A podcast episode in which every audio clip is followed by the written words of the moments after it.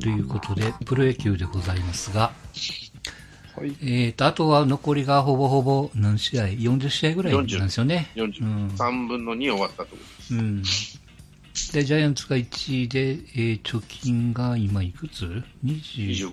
25? うん26か。26かってるからね阪神が3、えー DNA がプラマイ0、中日がマイナス2、広島がマイナスの12、ヤクルトがマイナスの15と。まあそんな状況で。で、ちょっと、まあ月別にザラザラっとこう見たら、えーっと、9月以降巨人が、えー16勝4敗なんですよね。貯金12です、9月度は。うん。すげえな。連戦で、13連戦で10勝2敗だったかな。で、1雨。あ10勝2敗 ?1 雨やったかな。1引き分け忘れちゃった。で、9連戦で6勝3敗。うん。3連敗したんでどうなることかと思ったら3連勝しちゃったと。あ、そうかそうか。阪神に最後1か。つ負けしでて、、横浜で2つ負けたんだ。2つ負けて、そこから3連勝。4連勝したんか。うん。えーっと、広島に。そうね、広島3つ勝ってるからね。うん。だから6勝うん。3敗と。3の貯金と。うん。だから9月のその大連戦、13と9の連戦は、貯金が3の10いくつ貯金してます、9月は。すごいね。だから9月、えー負けこ、ま、負けた4敗っていうのが阪神に2つ、横浜に2つっていうね。それ以外みんな勝っちゃってるっていう。どうでしょう。うん。ヤクルト、中日、広島。4敗のうち DNA2 回、阪神2回でしょ、うんで、引き分けが1つでしょあと1、そうね、2中日戦かな。うん。うん。中日、ヤクルトには全部勝ってる。特に DNA, えー DNA には勝ち越してるから、うん。4勝2敗か。今月一番多い DNA には。今のところね。タイガースには3勝2敗。ここ今月ね。うん。今月に限って言うとね。うん。まんべんなく勝ってる。うん。いや、とにかくね、負けないんやわ。本当に。うん粘りがあるよ。粘りますよ。で、いや、よくこう記事が出てるのが、うんと DNA にしても、うん、3つ目、大抜が投げてたゲームかな。あの、なんか3点ぐらい取られて、前の藤波と一緒ですよ。ここで、火炎と、世間は火炎とみたいな話をしてたのが、やっぱりこう連戦があるんで、大抜をちょっと引っ張ったと。チャンスで、代打送らなかったのかな。うん。まあそういうその、あの、はてな采配もありのみたいな。なんかこう、やっぱこう、連戦は連戦なりに、まあ現場はもちろん大変なのは重々わかるんですけど、それをこう意識するがために、特に追っかけるべきチームはね、その、阪神 DNA 以外は、これもう、今更追っかけてもしょうがないからいいんでしょうけど、うん、追っかけるべきチームがやっぱそこをちょっとやらないとしんどいよっていう。うん。うん、勝てる時に勝っとかないとね。まあ、タイガースと、うんまあ、ジャイアンツの場合やっぱり、その、昨日も先発が引っ張っ田口が昨日9回まで行ったんかな。9回うんワンアウトで交代、あの、ホームラン打たれて交代してる。うんでその前の試合が、えーと、誰だっけ？えーっと、これも菅野が、菅野だっけ ?8 そう回まで。一人で引っ張って投げてる。で、その前の試合が、広島戦は、10対3で勝った試合は、あれ、直江だ。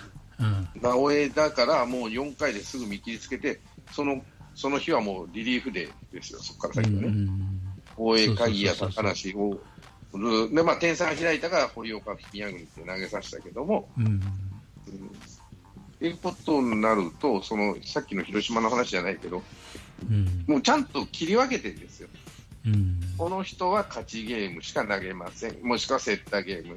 で、えー、2, 2試合続けたら必ず休みを入れますっていうふうに決めてて、うん、で、宮国とか堀岡は点差が空いた時か負けてる時は投げてねっていうことになってる決めてるんで、まず先発がその7月、8月、7月と6月と違うのは先発が安定してるより、まあ、ちょっとずつ長いイニングが投げれるようになったのかなと。うん、あと、リリーフ陣がまだ崩れない。あいつもダメ、こいつもダメってことはまだなってないなと。うんまあ、デラロサがちょっと、でも失敗したの昨日が初めてだっけな。おとついか。うん、で、一番ガタガタになってもらっちゃ困る中川がまだ持ってるからね、大事に使ってもらって。まあ、その防御率だけでいうと、その9月の防御率が、ジャイアンツが3.03なんですよ。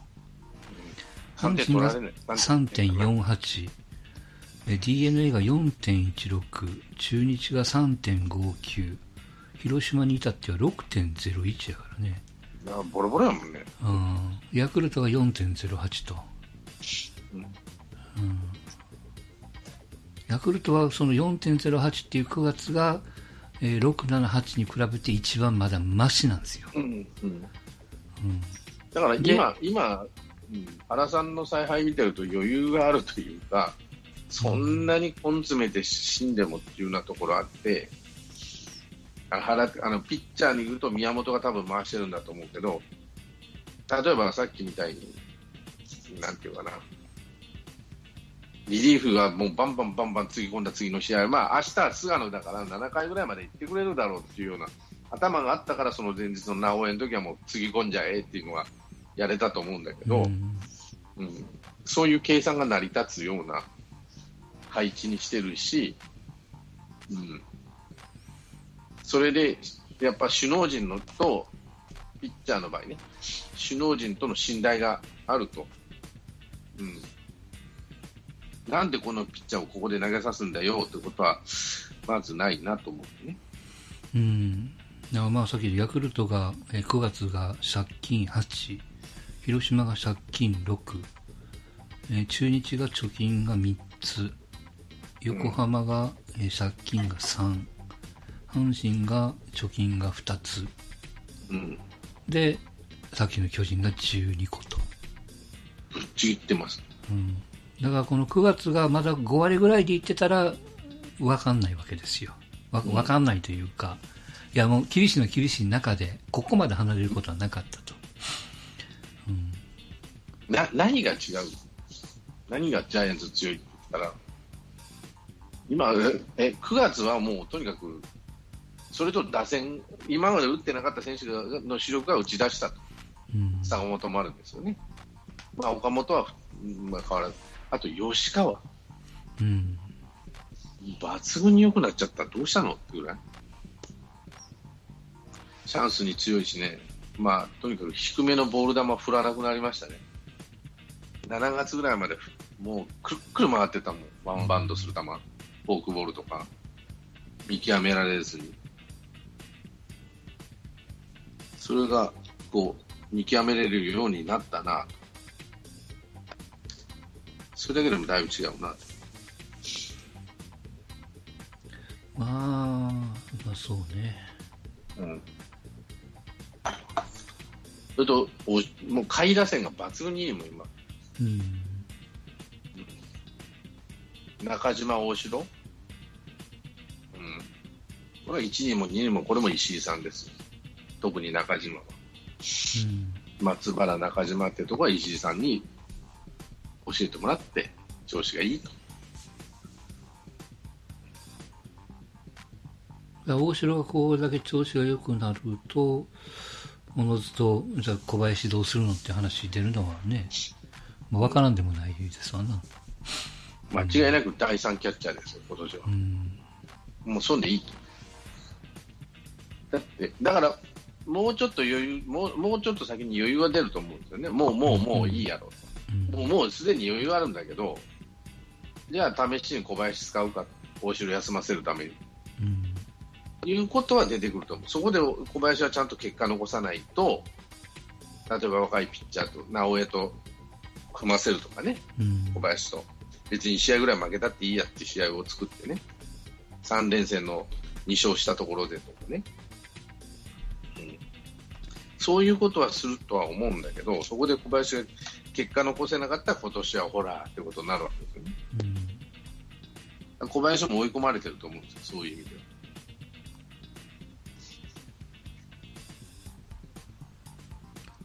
まあ、あとはやっぱりざーっと全体に見て、やっぱピッチャーの特にこう、まあ、さっきから言われてる、まあ、中9エンジンのし投球試合数がやっぱ少ないんですよ。先発が思ったより、あのさっき言ったように、信用できるピッチャーが増えたんです。うん、去年まではデラロサ、中川以外は信用できなかったよ勝ちゲームで投げ出すのはこの2人だけ。今年はか、えー、と大江高、高梨の入ったのがものすごいでかい。うん高梨を取ったのがすっごくでかい。そうすると3人増えたでしょ？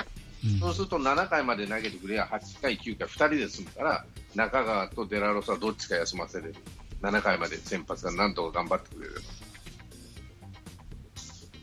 で、誰だっけ？大江も頑張ってるし。うん。ってなると、その勝ちゲームで投げさせるピッチャーが3 4人になったと、信用できるね、うん。それはめちゃくちゃでかいですよ。で、さらに最近じゃ鍵谷も、火消しは鍵谷にやってくれるからね、うんピンチになって鍵谷出てきて、2者連続三振とかパパーンってやってくれるから、そうすると5人、勝ちゲームで掘り込めるピッチャーが5人おったら、もう6回までクオリティスタートさえしてくれりゃなんとかなるってなれば、ピッチャーも飛ばせれると、6回まで。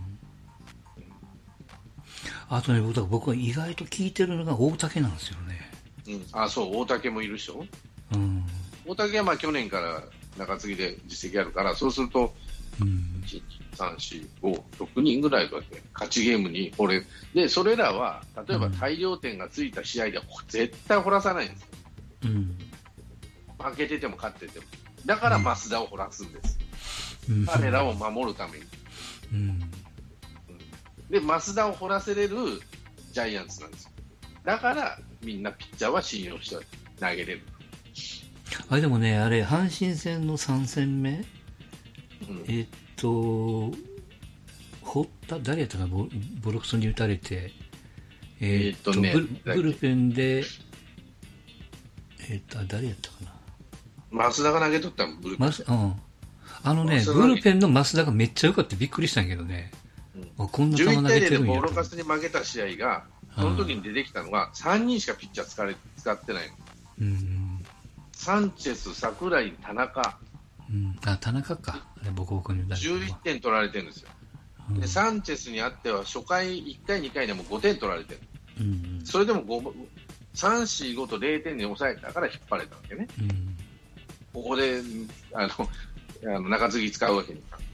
で次出てきた桜井が2点取られてるわけ、6回、7回でパンパンとね。うん。で田中が最終回に4点取られてる。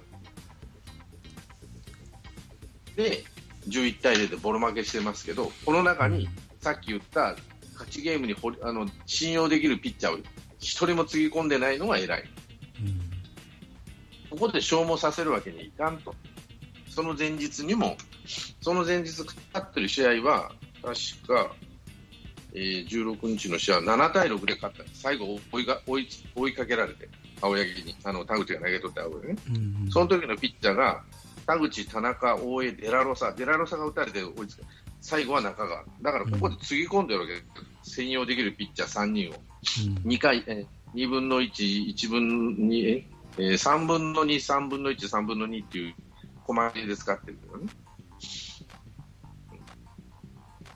で、その前の試合が、えー6対3なんだけど、ここではデラロサが、えー、と高梨、大竹、デラロサ、ここは3人とも0、0、0とかで、そのボロ負けしてる試合をもうこれあかんなと思ったらそういうピッチャーは投げささない。今日はゆっくりしてくださいと。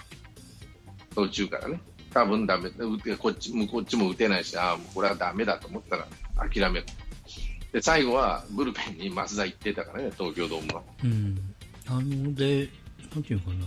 それこそさっきの広島じゃないけれども、広島なんかもそうやりゃいいのになと思ってね。うん。もう、もう別に白旗あげてもししょうがないわけじゃないですか。追っかけても。だからその、前半戦は結構そういう意味では、あの、なんていうかな、リリーフは無理したところはあるんですよ。うん。つぎ込んで、つぎ込んでって。それでまあ貯金を作れた、結果として貯金ができたから、余裕を持って2勝1敗でいいやとかね。うん。だでこの阪神戦は特に2勝1敗だ、2勝連勝してたが、何が何でも3連勝せなあかんっていう、あれじゃないから、うん、もちろんね。ああ、もう取られたってなったら、もう、もう、サンチェス、まあ、5回までとりあえず何点取られようがって言ったら、思ったより、まあまあ、3、4、5が綺麗に抑えられたから、じゃあ、ここから先はゆっくりできるなっていう風になったんじゃないかなと。うん。ここの違いです、じゃない？ジャイアンツのピッチャーってね。まあもちろん、あの、そういうふうな、こう、余裕が出る、あの、ゆっくりできる貯金の数を持ってるからこそできることやからね。うん。これが例えば貯金が5個ぐらいだと、そういうこと言ってられないからね。だから、その貯金を作るためにどうするかって、ステージ合いをちゃんと作れてる。うん。その前の7月に、だから増田を投げさせるっていう、そこまでやってくれる監督と、ボロカスに言われようが何しようがね、うん。守ってくれると、あの大事に思ってくれると、よく言えばね、そう、だからねあの、あの時にも僕言いましたけども、あの、原監督がそうやってくれたおかげで、他のチームの監督さんも僕やりやすくなったと思ってたから、ところがやんないでしやらないんやね、あれ。やっぱなんかあるんだね。ょ、怖いんですよ、何まあ、腹の真似しやがってというのもあるし、まあ、それはあんまりないかな、うん。うんでつぎ込んじゃうでしょ、その火を消さなあかんと思って、7点取られても。うん7人も8人もピッチャーをつぎ込んで11点取られて、えー7点で終わっても11点取られても負けは負けだと思ってやるわけですね。相手ピッチャーもすごく良かったしっていうのもあるし。うんなんていうかなも、もっとそういう、まあ、実績を作ってくれたおかげで、やりやすくなったって思ってたけども、なかなかそういう場面にこう出くわさないというかね。まあ、あったとしてもやらないでしょ、矢野さんにしても何にしても。うんなんでやらさないんだろう？と俺は思っているわけですよ。うしかも原さんもう一回やろうとしたわけでね、うんブルペンで肩作らしていって。舐めてるよなって思うかもしれないけど、そういうクソみそに言うファンがおるからこそそういうふうになるわけです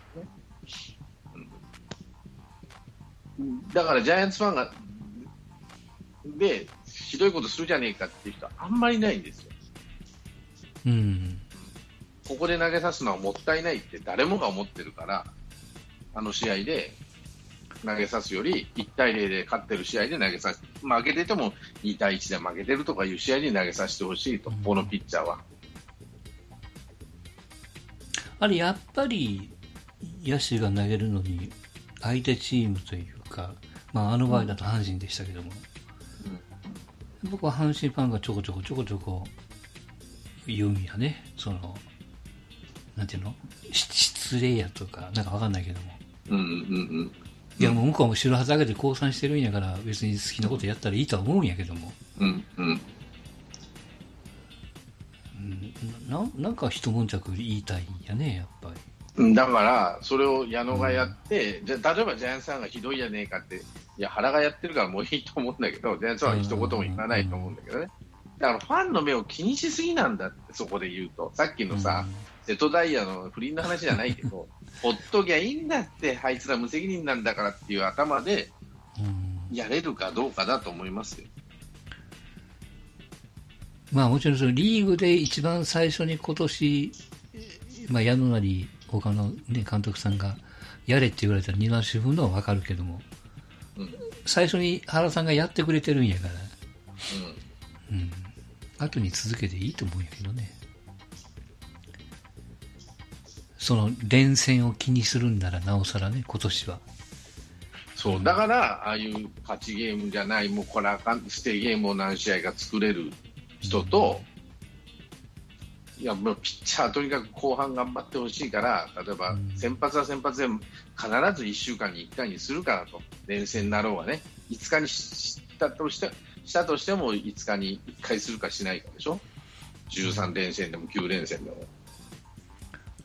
だから大事に使ってるからちゃんとやれよっていうのをやるから途中で僕はなんか変な打たれ方すると腹を掘る、ね、うんだから田中豊樹でも誰でも2軍にパーンと入れ替えるし、ダメな選手は2軍、1軍と2軍入れ替えちゃうから。で、い向こうで下でいい成績上げた選手にスッと上げて、スッとそういう試合でもいいから1回やってみろと。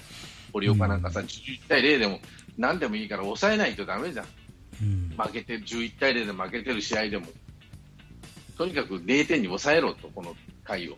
相手が調子がいいか悪いかは別としてっていうことになると、やらざるを得んやんって話になるわけであって、それを他のチームの若手が掘り込まれたとしても、後ろがないわけだから、ちょっとしんどいよなって俺は思ったわけね。うんだからああいう中で、あのーなんていうのかな、その、見に来てるファンに失礼やみたいな。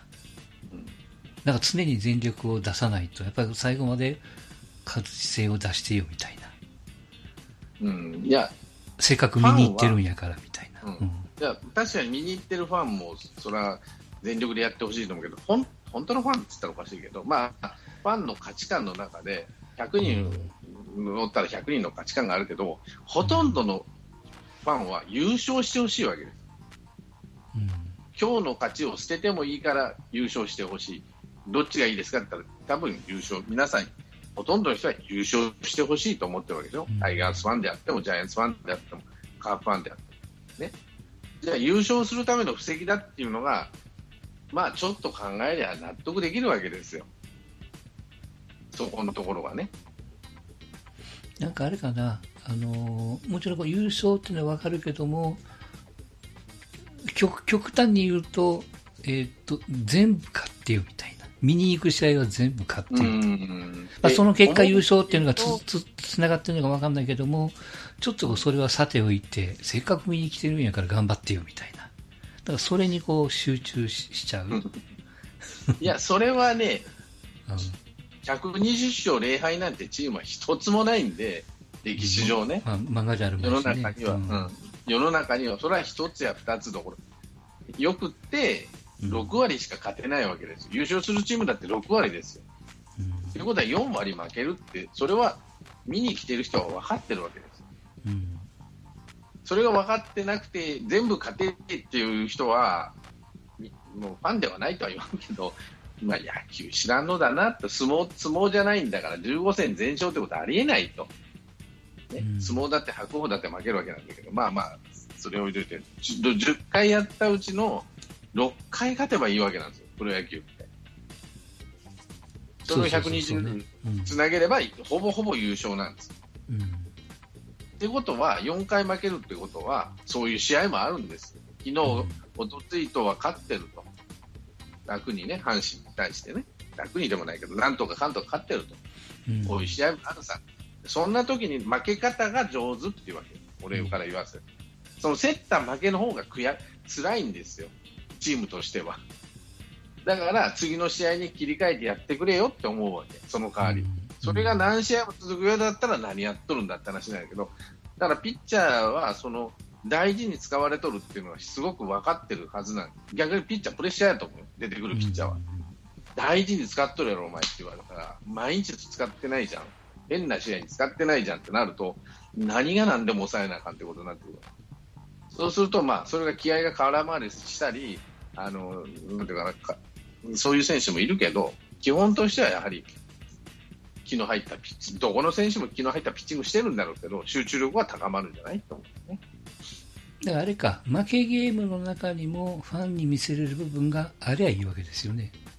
ファンが見せれなくても納得できないわけ。うんまあ、納得できるそのプレーというか、うんプレーというか、この試合が、これで例えば11対0で中川掘らしとったら、まあ、ひもしかして11対0が10対0になったかもしれない。うんね9対0になったかもしれない、中川掘らしてた。でも中川は次の日、勝ち1対0のし、そんな試合より1対0の試合で投げてほしい。うんってなると、ピッチャーっていうのは消耗品だって今、誰でも知ってるわけですよ。うん。掘らせすぎになるとダメになるっていうの昔じゃない昔の稲尾とか金田の時代じゃないんだからうん。湯水のように投げさせるわけにいかんと今はこんだけバッティングが進んだりとかさ球が飛んだりとかいう話になるそれは毎あのなんだろうなプロ野球をよく知らない人はそうやって言うかもしれないなんでつ火消さないのでもお金を払ってくれるテレビを毎日見てくれるコアなファンはなんとなくわかるじゃん。だから別にファンのために納得させるために裁縫しろとは俺は言わんけど、うん結果として納得できるから皆さん応援してるんじゃないのと思う、そこは一番大きいと思いますよ。うん。だあの別に原さん、ファンの声を聞きしながら気にしながらやあの野球やってるとは一つも思えないんだけど、まあ、これがあれかな、その、まあ、例えばその、ヤクルトが、うん。もう借金が今15、6あって、で、まあ、ななんか8月ぐらいに、うん。負けてて、野手、ピッチャーに投げたら、それはやっぱ怒られるんかね？そのいや、怒られない、ただし、うん、次の日の試合にボコスコそのピッチャーが打たれたら、お前何やっとるんだって話になるわけですよね。うん。その大事な、えー例えば石山とかが、もうくっそみそに打たれとる試合で石山だけ使ってないと。うん。なんでやったらもう考えたらわかるやろと。その次の試合に石山出てきました、1対0で、ね、勝っとる試合で、そこでホームランでボコボコ打たれたら、石山何やっとるって話になる、昨日我うん。慢して、例えばピ野手まで投げさせたの。に、恥をかいて。うん。なんとなく分かりやすく、あのーいや、しょっちゅう勝ってるから、たまにはこういう負け方もあるよというふうに、まあ、ファンが納得しやすいというかね、うんまあ、もっと納得できる要素が多い。いというか、うんピッチャーで、ピッチャー、その勝ちゲーム、まま、勝ちゲームで必ず投げてっていう選手をが分かってるのにもかかわらず、そうやって大事にしてもらってもらってたら、多分勝ってるチームですよ。そんな3人も4人もさ、防御率1点台のピッチャーがおったらね、うんそれはもう、勝って、あの首位がにいいところ行ってますよ、多分多分ね、俺が思う。だからできないってわけじゃないけど、やっぱりそこのところが違うのかなと思ったりするし、うん、でも、ジャイアンツ強いなと思うのは、1点を取り方がもうねじきねじ切るというかさ、うん、いや、もうそれは特に今年はそうやな。うん。足でもうかき回したりさ、うん。誰の試合、誰だったかな、若林が出て、あ、そうそう、サヨナラの試合だ、あのデラロサが打たれて、うん。3対3になって、広島戦か。うん、で、まあ、石川慎吾はヒットで出て、若林に交代して、ワンボールの後ね。で、牽制を5 4球も5球も掘るわけ。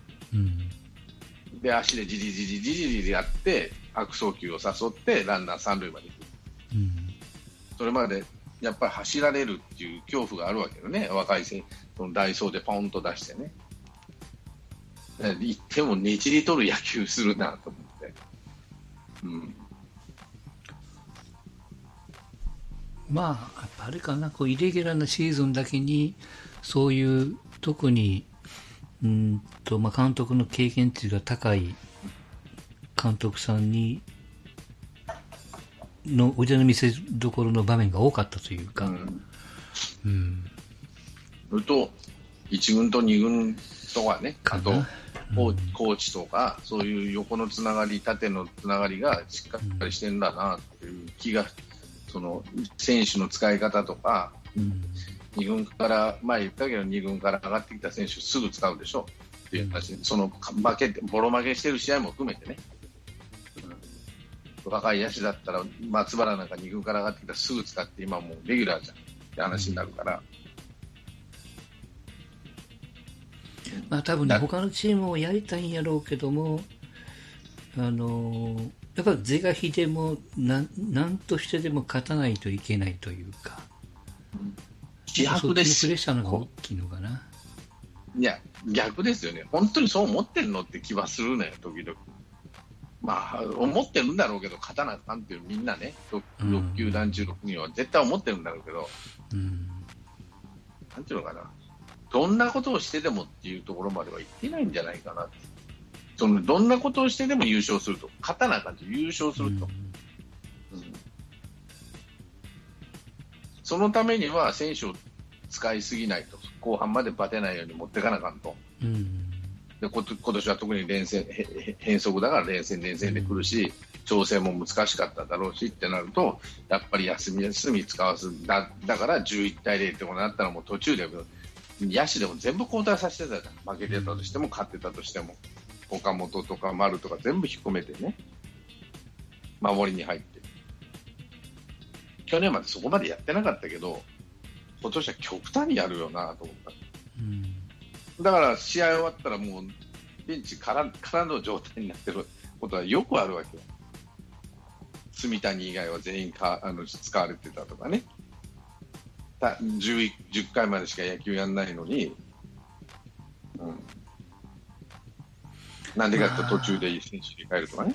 うん、まあ、あとあれかな、あのまあ、その作戦面、ベンチワークもさることながら、やっぱり今更ながらですけども、シーズン始まる前に、やれ楽天だ、ロッテだ、特にパ・リーグはね、ガンガントレードで動いて、補強、まあ、FA の選手の移動も含めて、入れ替えを積極的に、まあ、いったチームが、なんとなくですけども、あの結果的には成績が上にチームが多かったりしてる中で、まあ、唯一、まあ、シーズン途中も含めて、まあ、ジャイアンツのその補強というか、まあ、トレードですわな。うん。他のチームももっとやってもいいのになって、まあ、もちろんその駒とか、えっ、ー、と、ニーズの選手の選手像みたいなところに差があるから、何とも言えない部分はもちろんあるんですけども、まあ、先に手を打った巨人と、やっぱこう、現有戦力で何とかしようというか、まあ、なんとかできると思ってるのかわかんないけども、他チームとの差というかね、まあ、もちろんその選手、若い選手を出すことによって、2年後、3年後とか将来的に、あの、花開くべき素材の選手が他に行っちゃったっていう後悔が出るかもわかんないけども、まあでもその今年、来年に限ってはその高梨であり、うんと、ウィラーがね。ある、うん。が、あの、しっかり役目を果たしてくれるんであればね。特に、パーラがいまいちだっただけに、うん。ウィーラーでかいやっぱこう、大きかったようになって。で、ウィーラーがちょっとへばってきたなと思ったら、松原が活躍してるでしょ。うん。っていうだからそこ、うん、その、120試合全部活躍しなくてもいいから、40試合パーツで見て40試合やってくれた選手が3人いれば、1つのポジション埋まるって考え方でやってるなと思ってるわけ、俺。うん、で、フルフルで出るのは3人決めてるのはね。岡本、丸、坂本、あとは、まあ40試合レギュラー張ってくれっていう選手が1人ずつ、だから競争になるわけね、今度はセカンドは競争とか、まあ、キャッチャーに関してはもう大城がちょっと抜けちゃったけどさ、あんだけ打てた、打てて防御率が良きゃ、もう間違いもうキャキャッチャー、大城以外使わないだろうなと思うような感じになるわけ。そうすると、ライト、松原になって、その前がパーラーでやってて、パーラーが怪我したら松原って40試合、40試合であと残りはどっちかがやってくれればいいっていう考えでやれば、で、あと亀井もいるしっていうことになるんですよね。で、ウィーラーも40試合頑張ってくれりゃいいと。どっかの、あの、最初の40試合じゃなくて、真ん中の40試合頑張ってくれる。で、残りの40試合はさあ、亀井か誰かでやろうかって話になるわけなんで、余裕が出てきてるから。だから3人は絶対外さないけど、そだから選手層の厚さっていうのは、別にその補強だけじゃなくて、さっき言った松原とかさ、若林とか、えー、誰だ、セカンドはもう全部自前でやってるわけなんで、うん、素人ね。はいはい、やっぱ、うん、三軍制度をしっかりしてきたおかげが、その育成が今、どんどんと契約してもらってさ、田中豊樹にしたって、まあちょっとパッとしないけど、ね、そういう選手も松原とかそういう育成上がりっていうのは何人も出てきたわけ。ポロポロポロポロとピッチャーでよりや、うん、岡田えーっと沼田、堀岡とかね、そういう選手、うん。まあ、育成上がりじゃないけど、えー直江とかさ、うん、だから40試合をパースで見れば、40試合全力でやってくれと、その後粘ってきたらバトンタッチと。で、それが40試合が80試合できればいいし、さらに20試合やってくれればいいしっていうのがあるんで、前半の40試合は、誰だ、あの人、えー50試合ぐらいまでかな、あもうちょっとかな、あの吉川なんて併用だったでしょ、あのうん田村との。で今はもう完全に吉あの吉川が一人でセカンド守ってるんで、まあ、本人のその怪我明けっていうのもあったんだろうけど、そういう使い方してるんで、競わせるわけですよ、そうなってくると。わかもう、うかうかしてた若林だ、田中田中だって、まあ、田中は一発だけど、若林だ昨日3安打打ってるしね。ってなるであれかな、その三軍制が軌道に乗ってきたことによって、えーっと分かりやすく言うとあのさソフトバンクがガンガンとその控えがいっぱいいて、選手層がいて、それがこうあのひっきりなしにこう出てくるみたいなイメージがあったけども、それにやっぱり近いんやろね、巨人が。まあ、それだけじゃなくて、うん三下から出てくる選手だけでま賄えるかって無理だから、ウィーラーだの、タッチだの、えープラスアルファでね。うんそうそう、住谷だのっていう補強をちゃんとして、補強と、俺は昔前から言ってるように、補強と育成がうまいこといかなければ勝てないと、補強だけでもダメ、うん。だけ、こ心もとないと。うん。で、そう選手層の厚さっていうのはそういうところに出てくるから、選手を競わせれる、しんどかったら変えれる、飛車角抜きのゲームができると。うん。負けてもいいよ、今日はっていうような感じでね、経験積ませようかっていう感じになるのが、そうすると、他のチーム、じゃあやりゃいいじゃんってことになると、補強もしない、育成だけでなんとか頼ってる広島と、えー、d n a は外国人頼みでしょ、補強は。うん。